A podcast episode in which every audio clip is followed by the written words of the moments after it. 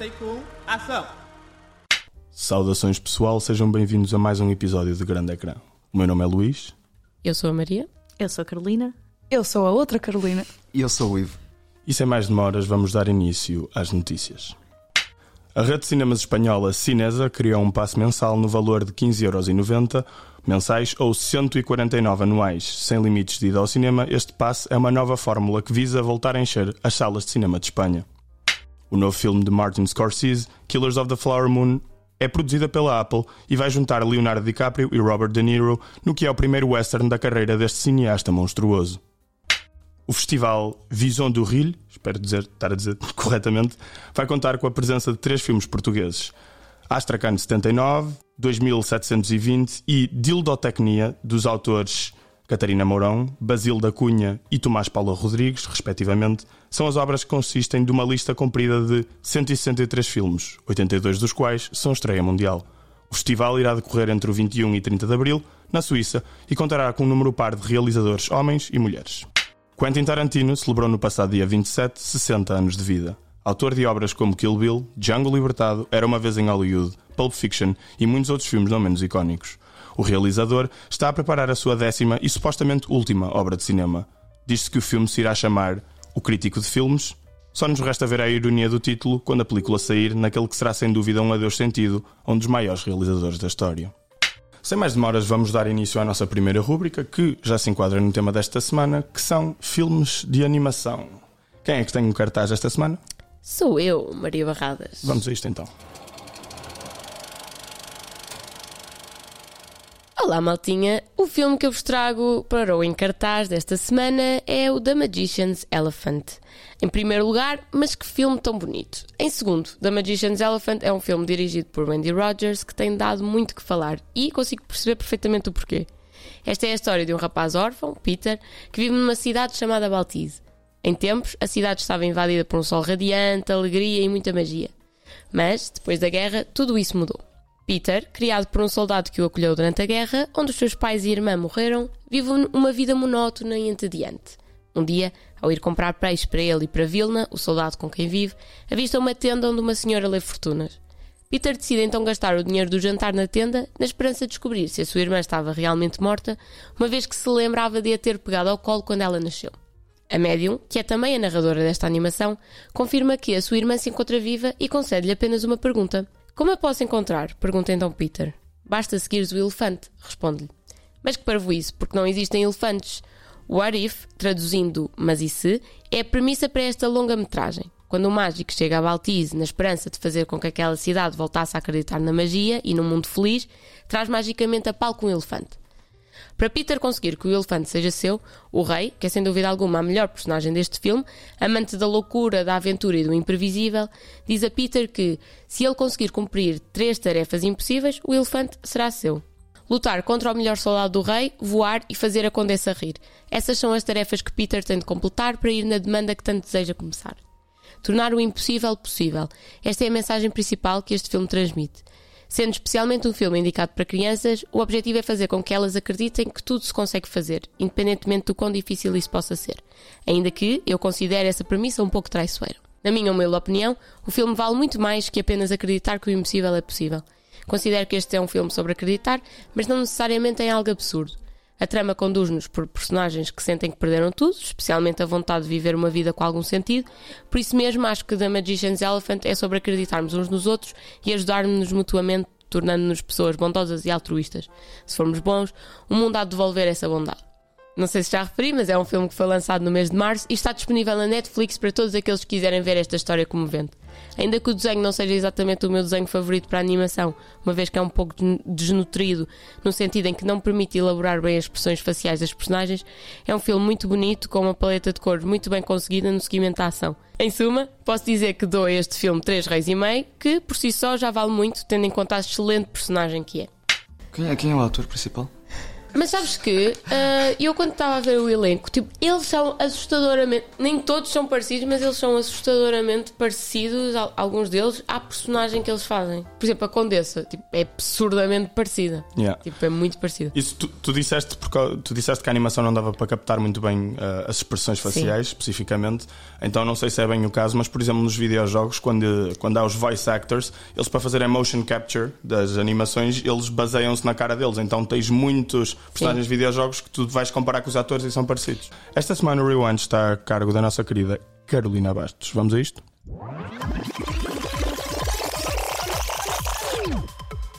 Olá, hoje trago-vos o Rewind.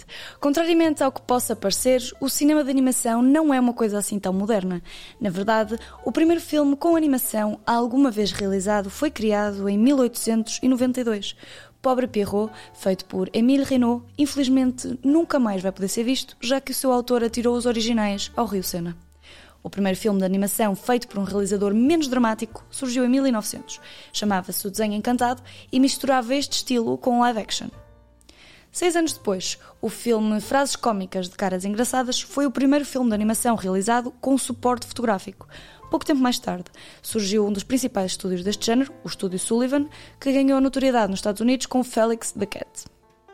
Mas devem estar todos a pensar que falta aqui um marco, e é verdade. Nos anos 20, surge no panorama internacional nada mais nada menos que o grande Walt Disney. As ilustrações deste gênio ganharam reconhecimento em 1928, quando foi lançada a curta-metragem Willy do Barco a Vapor. E até aposto que todos vocês conhecem esta canção.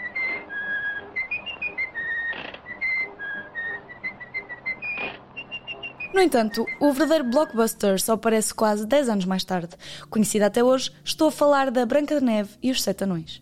Foi a primeira longa-metragem a cores e bateu recordes de bilheteira. Até hoje, é considerado o maior filme de animação americano de sempre pelo American Film Institute. Passando a um acontecimento mais recente, os animadores da Pixar foram até ao infinito e mais além. Utilizaram pela primeira vez unicamente computação gráfica para fazer o clássico Toy Story em 1995. Há vários nomes de que todos nos lembramos que contribuíram para a animação nos mais diversos géneros e que infelizmente não posso aqui esmiuçar. Vão desde o inspirador Tim Burton a Hayao Miyazaki, que levou o anime japonês a ser apreciado por todo o mundo com o seu estúdio Ghibli. As obras de Miyazaki estão no top dos filmes japoneses mais vistos de sempre.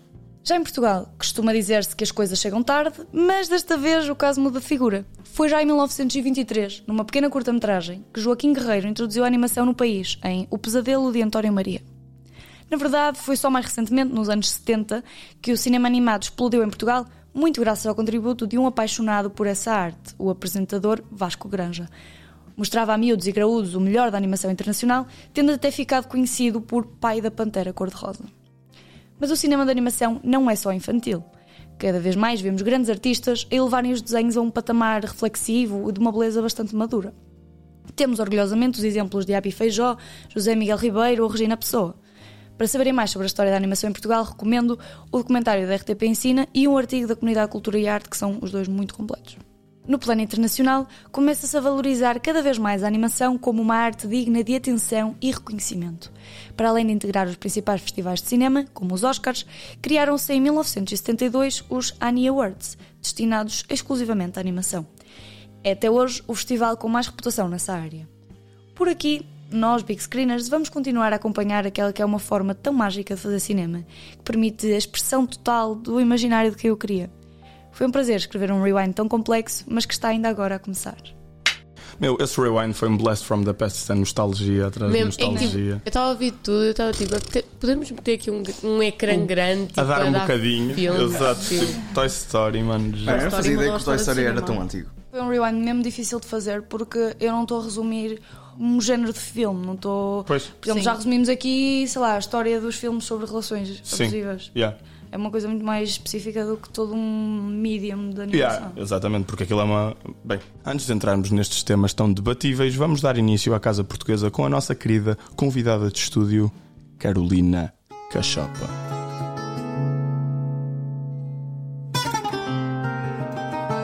Realizado e escrito por Regina Pessoa, Tio Tomás, A Contabilidade dos Dias, surgiu das memórias e infância da realizadora. Este filme é uma homenagem de Pessoa ao seu tio Tomás, um homem anónimo, humilde e excêntrico que sofria de um transtorno obsessivo compulsivo. Esta curta-metragem de animação é-nos apresentada em forma de carta de uma jovem sobre um homem apelidado como estranho, tendo em conta que não tinha mulher nem filhos. O filme debruça-se numa narração sobre a vida do tio Tomás, mais concretamente da sua rotina diária, em que a jovem descreve de forma subtil a obsessão do tio com os números, que é evidenciada através da animação, com números a cair das suas roupas, a vestir-se e por números a escapar do seu motociclo. Denota-se durante o filme a relação especial entre o tio Tomás e a jovem da carta, sendo que passam tempo a escrever e a desenhar juntos. Notamos também o tom dramático do filme quando percebemos que o tio teve uma namorada, que abandonou por causa da crise de números. O seu transtorno afastou também da jovem que o tentou visitar, mas foi negligenciada. O esgotamento psicológico do tio Tomás ao longo do filme, e que acaba por ser o tema da história, deve-se à busca incessante pelo significado dos números e na falha de obter respostas. É uma curta a preto e branco, com alguns toques de vermelho que ajuda ao tom dramático da película. A curta ganhou os prémios Annie de melhor curta de animação na 47ª edição da premiação e esteve na lista inicial de nomeados para o Oscar de melhor curta de animação, mas não chegou à lista final. É um filme que acaba por nos tocar pela camada afetiva que apresenta. Foi o tio de Regina que a incentivou a desenhar e que a levou a fazer questões filosóficas na sua vida. Por isso, muita gente pode identificar-se, porque a quantidade de histórias de membros familiares que nos levam a seguir os nossos sonhos são bastantes. É uma história humilde, mas que nos toca por essa simplicidade afetiva que nos prende ao ecrã. A música original, também premiada, ajuda a tornar essa envolvente ainda mais emocional e familiar. Com um tema tantas vezes deixado de lado, o transtorno obsessivo-compulsivo é tratado de forma tão subtil que é quase poética. É um filme familiar para as famílias. E é pequenino, não tem desculpa para não ver. Tenho a dizer que adoro a Regina Pessoa e acho que ela é mesmo um orgulho nacional. Ela é mesmo fixe. E ela tem umas ilustrações que fazem muito lembrar as ilustrações do Tim Burton. Se vocês virem os filmes dela. São, são sombrios. São sombrios, eh, mas são ao mesmo tempo mesmo bonitos. O traço dela é mesmo fininho e acho mesmo bonito, por acaso. Eu nunca vi nenhum Ela disse que este, que este foi o filme mais autobiográfico dela porque ela trata de uma parte da vida dela, que é o tio dela. Ela mesmo- recebeu críticas por isso também. Sim. Mas é pá, tendo em conta que ganhou um, um Annie, E depois desta excelente casa portuguesa, vamos passar finalmente para o nosso querido Ivo Maia. Bem-vindo de volta ao estúdio. E sem mais demoras, vamos dar início ao Pátio das Cantigas. Estás pronto, Ivo? Estou prontíssimo. Vamos a isto.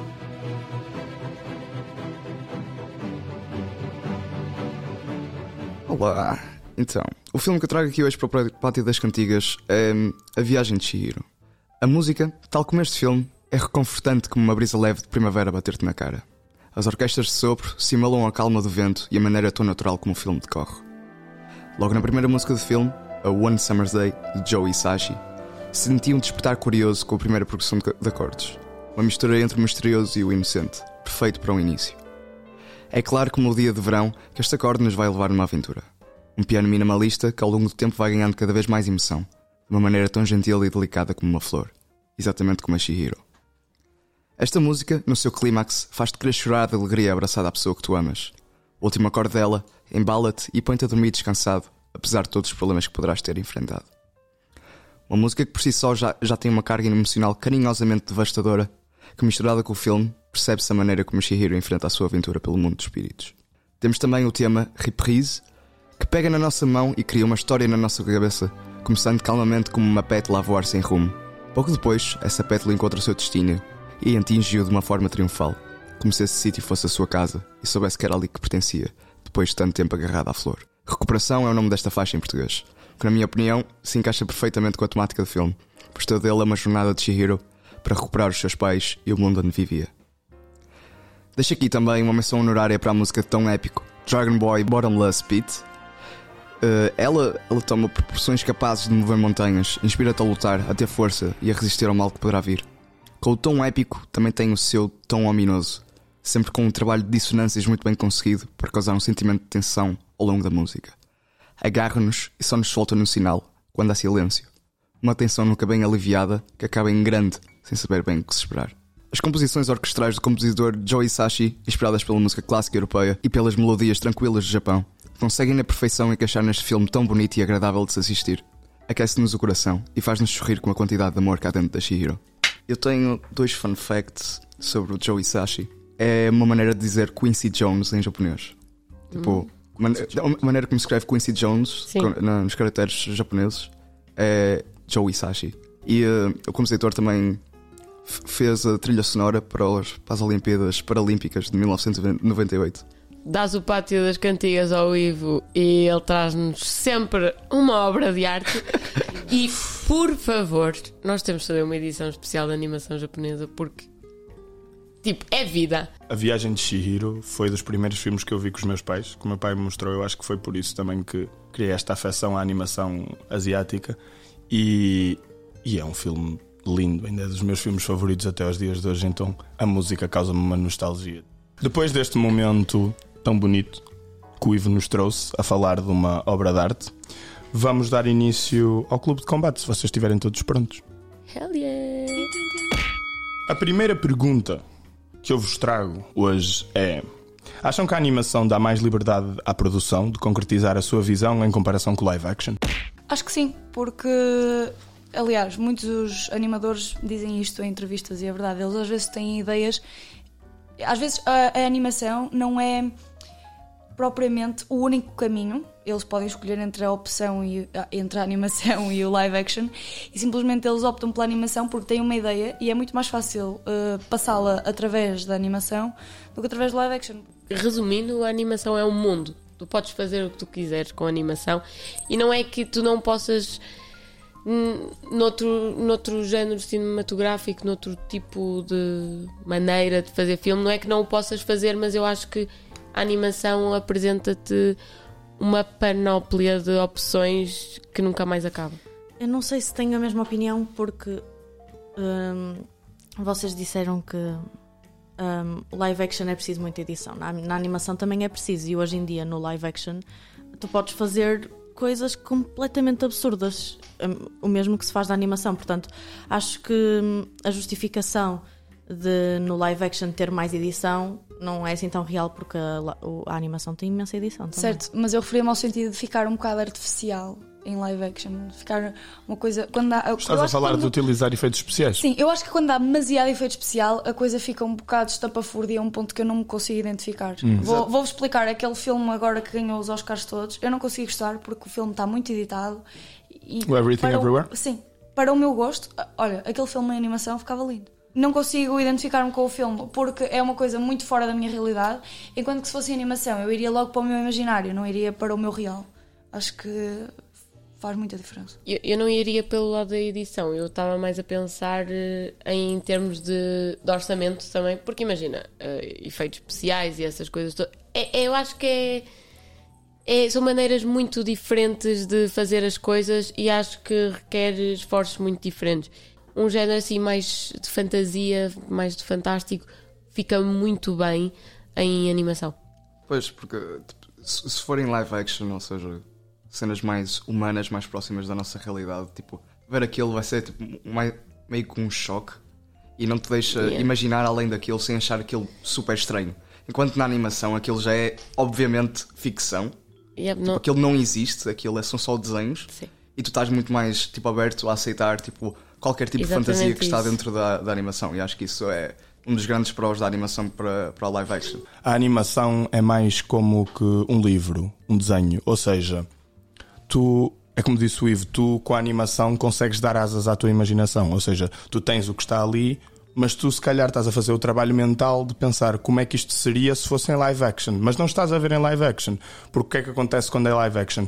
Tu na animação não tens o problema da credibilidade sem ser de um ponto de vista de história e de manifestação de como as personagens se tornam. E para mim, eu já disse isto várias vezes neste podcast, credibilidade é das coisas mais importantes num filme, é que seja credível. Pode ser sobre dragões, pode ser sobre uma relação que está a acabar. Se for credível, é o que faz um filme bom.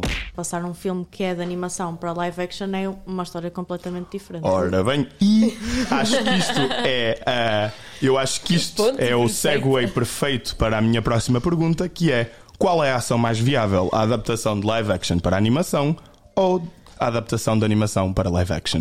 Nenhum.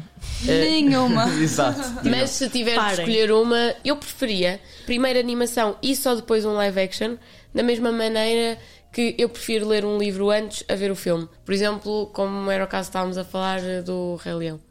Sim, mas hoje em dia tu tens por exemplo, com o caso do Rei Leão, tens imensos filmes, principalmente da Disney, que elas estão a pegar nas histórias das princesas e estão a fazer em live action, a dar às vezes um twist um bocadinho mais maturo e mais adulto, por exemplo, o caso da Branca de Neve e o Caçador com o Chris Hemsworth. Eu acho que é um bocado cringe. Para mim, eu estar a ver a Branca de Neve e estar a ver eh, o live action não é a mesma coisa, nunca vai ser a mesma coisa. E eu sou mesmo fã de animação, eu sou aquela pessoa que eu não vou parar de ver animação. E então eu nunca vou olhar eh, para um Rei Leão em animação. E o live action do Rei Leão é bastante diferente. Não quero pegar. eh, Porque por é que é bastante diferente?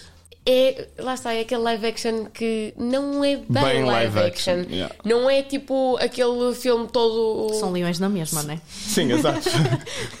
São leões que falam, não é? Portanto, não pode... quando live action é que pode ser. Exato, percebem o que é que eu quero dizer. Tipo, não é como fazer um live action que vão fazer agora da, da Pequena Sereia, da Sininho, que Cringe. fizeram da Mulan. Cringe. Não, não é a mesma coisa. Há um que eu gosto muito, que é, hum, por exemplo, o A Beauty and the Beast. Acho que está muito bem feito em live action. E sabem uma coisa, uma coisa que eu tenho reparado, só uma pequena parte. Os estúdios têm ganho cada vez mais ah, coragem, digamos assim, tipo. Eles passaram, eles começaram a ver, ok, a animação não é só os filhos que vão ver, os pais vão ver sempre com Exato. os filhos. Então depois começaram a fazer uma cena tipo Madagascar, tipo Shrek no início dos anos 2000, que era tipo é um filme para crianças, mas tem lá umas referências, umas maneiras que eles falam, certas coisas que tu ouves, que é uma piada para os adultos, e os adultos que estão no cinema mandam, ah, ok, esta era para nós. E depois a Pixar principalmente tem cada vez empurrado mais, elevado a fasquia da metafísica É dos temas dos filmes, passou de, ok, brinquedos ganham vida, Toy Story, Carro. depois evoluiu, carros eh, falantes, Ah, ok, isso tudo muito infantil, mas depois passou para o Inside, é o Inside Out. E o Sim. Soul? O Soul. O Soul, O eu ia Soul, falar é, do eu ia Soul. falar do Soul, que é o pináculo. É Meu, é, é- é sobre, é sobre o afterlife, é sobre a morte, é sobre. Tu e, como aqui. Tchau, e, é, e é brutal. É, E e, aqui- Jurei, bué. e tu estás a entregar esses conceitos a crianças num formato, num envelope lindíssimo. Sim, é- lindíssimo. É muito difícil fazer um argumento animado. Olha, Mas vamos passar então à terceira pergunta. Consideram que a animação asiática conquistou um lugar de hegemonia até no Ocidente, destacando-se face aos seus desenhos animados, aos seus desenhos animados contrapartida europeus ou americanos? Se sim, porquê? Sim, erradamente, na minha opinião. Então, Porque eu não gosto tanto da estética eh, japonesa como gosto da- de outras estéticas que tenho vindo a conhecer. Acho que depende muito dos filmes. Eu não acho que. Eu acho que há um fascínio por anime, no geral. Eu gosto de anime, mas. Que é todos os animes que existem. Sei lá, aquelas comunidades de anime, eu não entendo bem, porque para mim é uma animação como as outras, com aquele estilo específico de desenho, com aquele traço. mas- Que eu por acaso não gosto do traço. mas há que Sim. reparar que a animação asiática, apesar de ter um traço comum entre todos eles, são extremamente diferentes. Sim, Não, sim, sim, é claro. extremamente- tenho muita coisa a apontar por aí, para já. Quando diz erradamente, não, só digo que não gosto da palavra erradamente porque não gosto de considerar certo e errado em gostos. Para mim, porque para é- mim. Sim, porque é- são gostos. E depois, a, a comunidade, percebo, percebo o que é que queres dizer isso da comunidade, mas no, especialmente no Japão é muito diferente, mas tens de perceber a cultura em que eles vivem. Eles vivem numa cultura muito conservadora em que hum, encontram pequenos prazeres da vida que depois têm de levar ao expoente máximo. Daí ser Exatamente. completamente diferente. Eu acho que aqui a questão nem é gostar ou não gostar de anime, não tem nada a ver com isso. E se o, an- se o anime, não, a animação asiática, se já chegou a um ponto de hegemonia, não. Temos a Disney e a Pixar completamente a levar tudo o que é prémios, tudo o que é budgets, tudo. Tipo, não podemos dizer que, Sim, que seja com isso. infantis. Desculpa, mas, mas de quem é que são a academia desses, desses, filmes, desses prémios? Sim, Estás a sim, estou a falar de prémios, prémios ocidentais. ocidentais. Portanto, E no mundo ocidental, infantil. estamos a falar, porque nós associamos a, a cultura asiática e queremos trazê-la para o mundo ocidental. E no mundo ocidental, a cultura ah, cinematográfica de animação É muito diferente.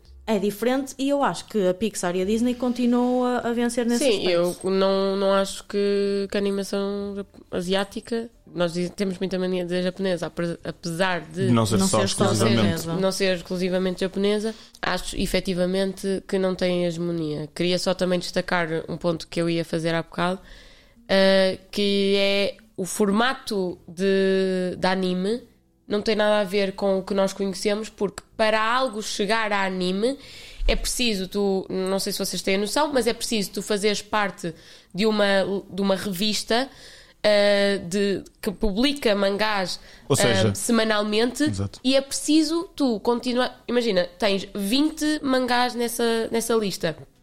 Se tu queres fazer uma, para a tua poder entrar, outra tem de sair e tem de acabar. E tu tens de ganhar estatuto enquanto, enquanto criador para poder dizer eu quero parar isto aqui. Exato.